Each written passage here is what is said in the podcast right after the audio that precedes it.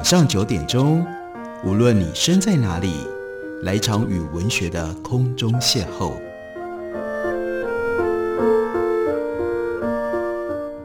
杨照谈书，邀您一同遨游文学世界，认识古今中外的经典之作。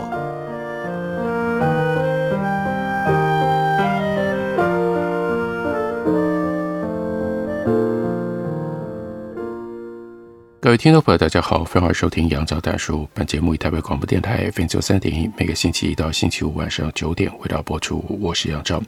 今天要为大家介绍的这本书是关于黑洞。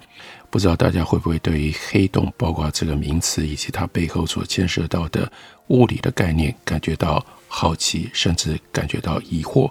黑洞到底是什么？我们为什么会在宇宙当中发现黑洞？在宇宙的结构当中，黑洞扮演什么样的角色？我们应该如何解释黑洞的存在呢？这里就有一本书，这是非常重要的科普书，可以完完整整的告诉我们黑洞的来龙去脉。在中文，把这本书的书名就翻译叫做《黑洞简史》。其实英文的书名更简单，它直接就叫做《Black Hole》黑洞。那因为有霍金的时间简史在这个前面的典故吧，所以中文里面把它称之为叫做《黑洞简史》。这本书的作者是 Marcia Bartusiak，他的资历也很特别，他是麻省理工学院科学写作研究生学程的教授。当然他在 MIT 教书，但他教的是研究生的科学写作课程。那是因为他的特殊的资历，他投入科学写作已经有三四十年的时间了。他曾经获得美国物理联合会科学写作奖、太平洋天文学会公众天文学的教育奖、科学历史学会 Davis 奖、科学历史学会 Davis Award 等等。他其实呢，原来是一个记者，任职于地方新闻台，但是呢，因为他跑新闻的地方。那是靠近 NASA 的兰利研究中心，他经常到这个研究中心里面去采访，就点燃了他对于科学更进一步的兴趣，所以他去修了物理学的硕士学位，研究太空探测器构造材质受到宇宙射线辐射之后的影响。接下来就是这两方面，一方面是记者报道写作，另外一方面他对于科学的。深入的认识跟理解，使得他变成了最好的一位科学写作者。这本书，他一开头当然就让我们知道，对于黑洞，现在一般人到底有一些什么样的看法、想法。黑洞的概念本身就很迷人，因为它不只是令人兴奋的未知，又让人家感觉潜伏着危险和狂放。来一趟想象的黑洞之旅吧，前往黑洞的外缘。就像靠近尼加拉大瀑布的断崖，我们凝视着瀑布俯冲进到下面翻腾的水域。不过呢，我们不担心，因为知道我们这个时候身处在坚固的围篱后面，不会落入险境。那关于黑洞，在真实的宇宙当中，最靠近地球的黑洞在几百光年之外，所以呢，谢天谢地，我们也知道我们很安全，你不用担心你会被黑洞吞噬。不过呢，倒过来讲，我们也因为这样，就只能够去间接体验黑暗天际当中的这份冒险了。天体物理学家如果去参加任何的聚会，最常被问到的，一旦知道他们是天文物理学，学的是天文物理学，最常被问的就是黑洞啊，这到底是什么？说老实话，也很有道理。黑洞很奇特，奇特到古怪的地方，他就特别引用了 Kip Thorne。这是一位任职于加州理工学院的知名黑洞专家跟理论家，他写过这样一句话：黑洞就像独角兽或者是滴水嘴兽，更像是属于科幻小说或者是古代神话的领域，而不是真实的宇宙。至于德州大学天体物理学家 J. Craig Wheeler，他称黑洞是一种文化图腾。他说，几乎每一个人都把黑洞的象征意义解读成为。张开的一个大口，吞噬一切，什么都出不来。因为我们知道黑洞最基本的性质，为什么它被称之为叫做黑洞？那就是连光被吸进去了，就再也逃不出来。如果连光这种看起来完全没有任何质量的东西，都会被这么强大的吸力、这么强大的重力吸在里面出不来，那就可以想见，这一个黑洞这样一个张开的大口，可以吞掉所有的东西，多么样的可怕！这样刻板而格格不入的怪诞印象，让物理学家几十年来无法接受黑洞的概念。但是黑洞现在却远近驰名，这就是这本书的基本要带我们去看到的，那就是物理学到底怎么样在种种的抗拒之后，不得不接受黑洞的现象，接受在宇宙当中黑洞存在的这件事情。有一句格言很有名。大家经常引用，所有的真理都要经过三个阶段：首先遭到奚落，第二那是受到强烈的反对，第三才被人接纳，变成不证自明的。发现黑洞的历史、黑洞的理论、黑洞的概念，也就实实在在地走过了这三个阶段。另外，还有在这书里面特别提到的一个重点，那就是爱因斯坦的广义相对论。虽然大家都知道爱因斯坦的那么高的成就，不过除了是物理学的专业内部的人之外，很少人了解爱因斯坦的狭义相对论和他的广义相对论在物理学界其实受到完全不一样的待遇。广义相对论有一度呢，已经基本上都被遗忘，甚至被清楚地排斥了。《时代》杂志推崇爱因斯坦是二十世纪风云人物，但这样的尊号出现在二十世纪。科学界呢会大吃一惊，因为在那个时代，世界上只有几间大学在讲授广义相对论，多数人相信这套理论对物理学家来说没有实际的用途。出类拔萃的人物成群地投入物理学的其他的领域。一九一九年那一次知名的日食测定，证明了爱因斯坦的广义相对论大获全胜，引起一阵骚动。但是热潮过了。这位知名物理学家，他对于重力的全新展望却掀不起涟漪。牛顿对于重力的反应适合我们平凡的世界，这个世界各种运动的速度都不快，而且只有普通的恒星。为什么要把广义相对论所提供的细微调整？这有什么用呢？所以批评家说，爱因斯坦的预测跟牛顿的理论只差之毫秒。我不知道有什么值得大惊小怪的。一直到一九五五年，爱因斯坦去世，广义相对论毫无进展。金砖这一方面的物理学家寥寥可数。诺贝尔奖得主 Bohm，他是爱因斯坦相交许久的好友。在爱因斯坦去世的那一年，一九五五年，Bohm 在一场会议上承认，广义相对论对他来说，他说如艺术品一般的动人，只能够远远的欣赏跟赞叹。事实上，爱因斯坦发明超前当代数十年的理论，实验测定精确度必须追上他的重力模型，而这种模型又出自纯粹的直觉思维。等到科技进步，天文学家得以揭露宇宙当中惊人的新现象，科学家才回头认真的看待爱因斯坦的重力观点。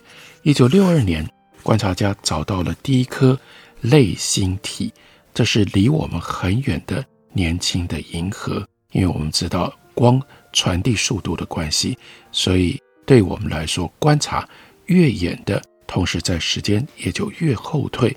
那是宇宙越年轻的时候所产生的现象。这种年轻的银河中心喷发的能量等于多大呢？相当惊人了，一兆个太阳。四年之后，观察家在更靠近地球的地方，无意当中发现了第一颗脉冲星。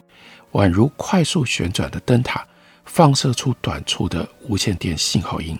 同时，太空当中的感测器发现空中有一些点会流出强大的 X 射线和伽马射线。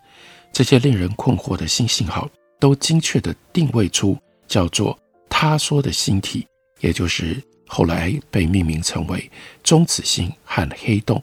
塌陷的重力和高速的旋转，把它们转换成为特别的发电机。感测到这些新的物体之后，一度归于平淡的宇宙呈现出了新的生气，变形成为爱因斯坦的广义相对论所解释的宇宙，不再是原来牛顿力学里面的宇宙，这是两种很不一样的图像。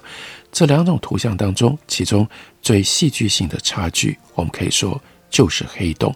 在牛顿力学底下的宇宙，不会有像黑洞这样的现象。还不止如此，牵连在黑洞相关的所有的这些非常复杂的现象，也在牛顿力学的架构里面是无法被预见、无法被解释的。用广义相对论，我们所看到的，那才是一个真正的宇宙，或者才更接近这个宇宙当中，我们发现到越来越复杂、越来越奇特的各式各样不同的现象。因为在这样的一个宇宙当中，充斥着能量激烈的源头。必须要用相对论才能够理解。最后，天文物理学家发现广义相对论更深层的美学作用，尤其是涉及黑洞的时候，他们因此领会到广义相对论的价值。所以，在这本书里，另外用了相当的篇幅去介绍1983年的诺贝尔物理学奖得主 Chandroska，。他曾经说，黑洞是宇宙当中最完美的聚光物体。科学家渴望在理论结局当中看到的黑洞都能够给什么呢？既简单又美丽。”Chandroska 他就对观众说：“美就是真相的光彩。”所以虽然黑洞连光都逃不出来，没有光，但是黑洞的理论，包括这一本《黑洞简史》要介绍的发现黑洞的过程，却充满了各式各样。从人一直到宇宙定律的光彩，我们休息一会儿，等我回来继续聊。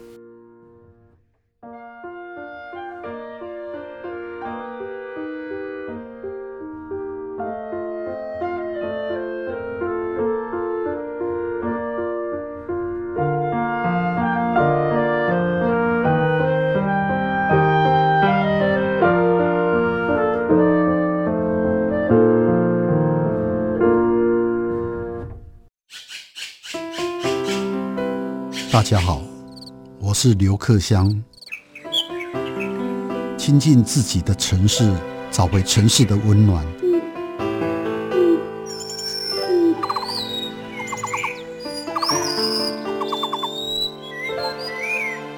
听见台北的声音，就在台北广播电台，FM 九三点一，AM 一一三四。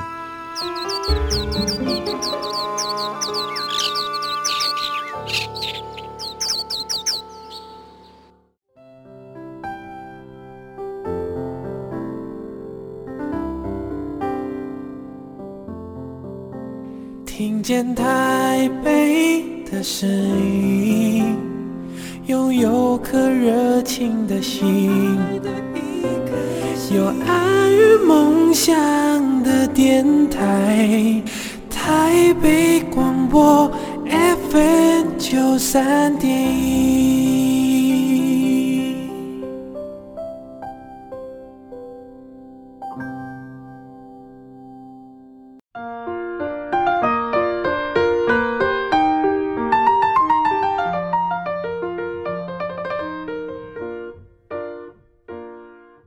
感谢您继续收听《杨照谈书》。本节目以台北广播电台 FM 九三点一，每个星期一到星期五晚上九点，为大家播出到九点半。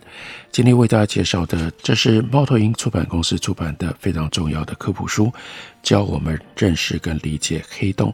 不过，这不是对于黑洞理论的解释，就如同中文书名所显现的，这是黑洞简史，是要告诉我们黑洞如何被发现，在黑洞发现的过程当中，有一些什么样重要的人，他们对宇宙提出了一些什么不一样的解释跟探索的路径。作者是 Marcia Batusiak。我们看到在书里面，作者会特别强调二十世纪新天文学。在发展的过程当中，那一些不太像是会有英雄的地方，出现了特殊的研究英雄。比如说，在第八章里面就介绍了二十世纪新天文学出现在非常不寻常的地方，那是美国 New Jersey 中部，在哪里呢？在马铃薯田里。一九三零年代，Jansky 他在 Hunt 这座乡镇附近。装了独特的电波接收器，也因此率先让天文学脱离对于光谱的依赖，超越人类肉眼可见的狭小电磁辐射的波段。所以这个时候呢，卡尔叶恩斯基他比别人先采取的步骤，这是权宜之计，但竟然让天文学进入了全新的黄金时代，一直繁盛到今天。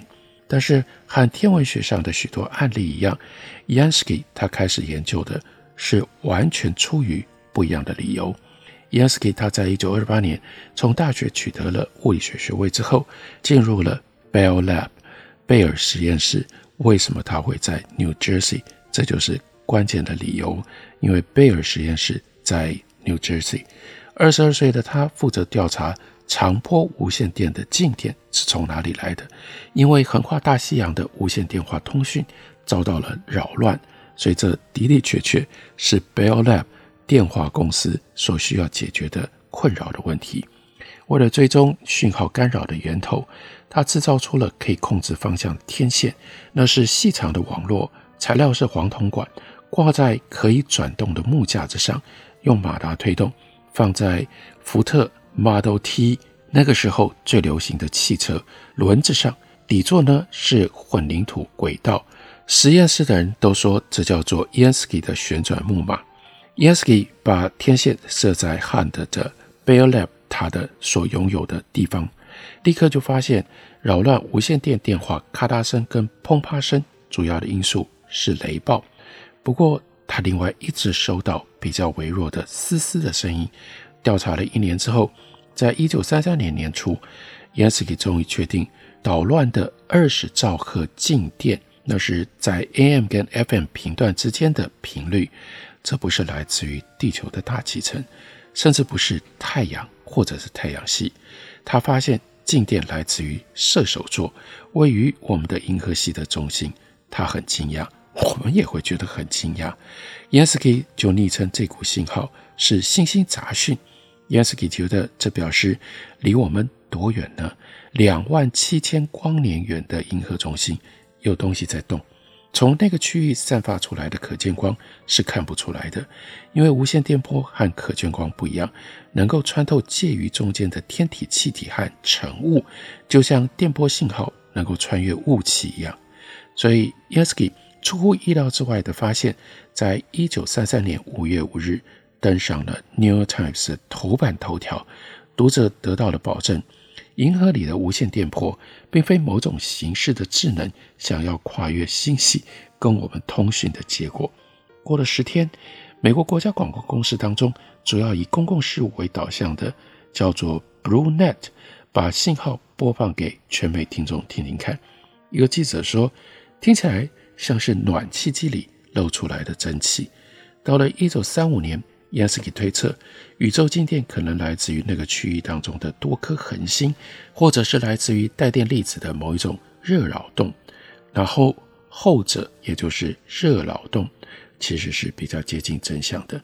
几年之后，天文学家确认，绕着银河系磁场打转的激烈电子流会发出这样的杂讯，和电流一样，在地面上的广播天线内。来回震荡，把电波能量一波一波散到空气里，所以这些能量旺盛的粒子就把无线电波传播到宇宙当中，波长比可见光长的很多。第一个侦测到的人就是 Yansky，也就是可以用这种比较戏剧性的方式来描述形容，Yansky 是地球上第一个不小心听见宇宙声音的人。尽管在世界上各地都大出风头。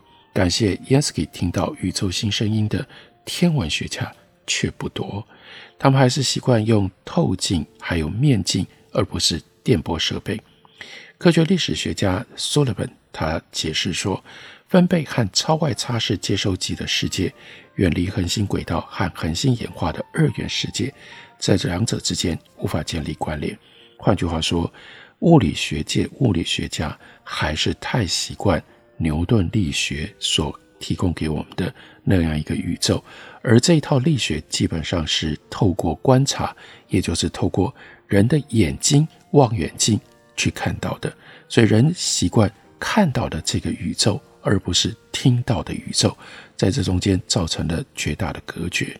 所以在那个时候，Bell Lab 没有跟进，天文学并不在 Bell Lab 的业务范围内。Bell Lab 要 Yansky 去研究更有商业价值的问题，不过却有一个人因为他的创新而得到了启发，那是在伊利诺州的 Grove Reber，他是一个电波工程师，他也热爱业余无线电，他就在自家的后院架了一个巨大的钢盘，多大呢？九公尺多，蝶形天线很大。继续 y a n s k y 的研究，那 Reber 他证明。天体无线电波在银河系平面上最为激烈。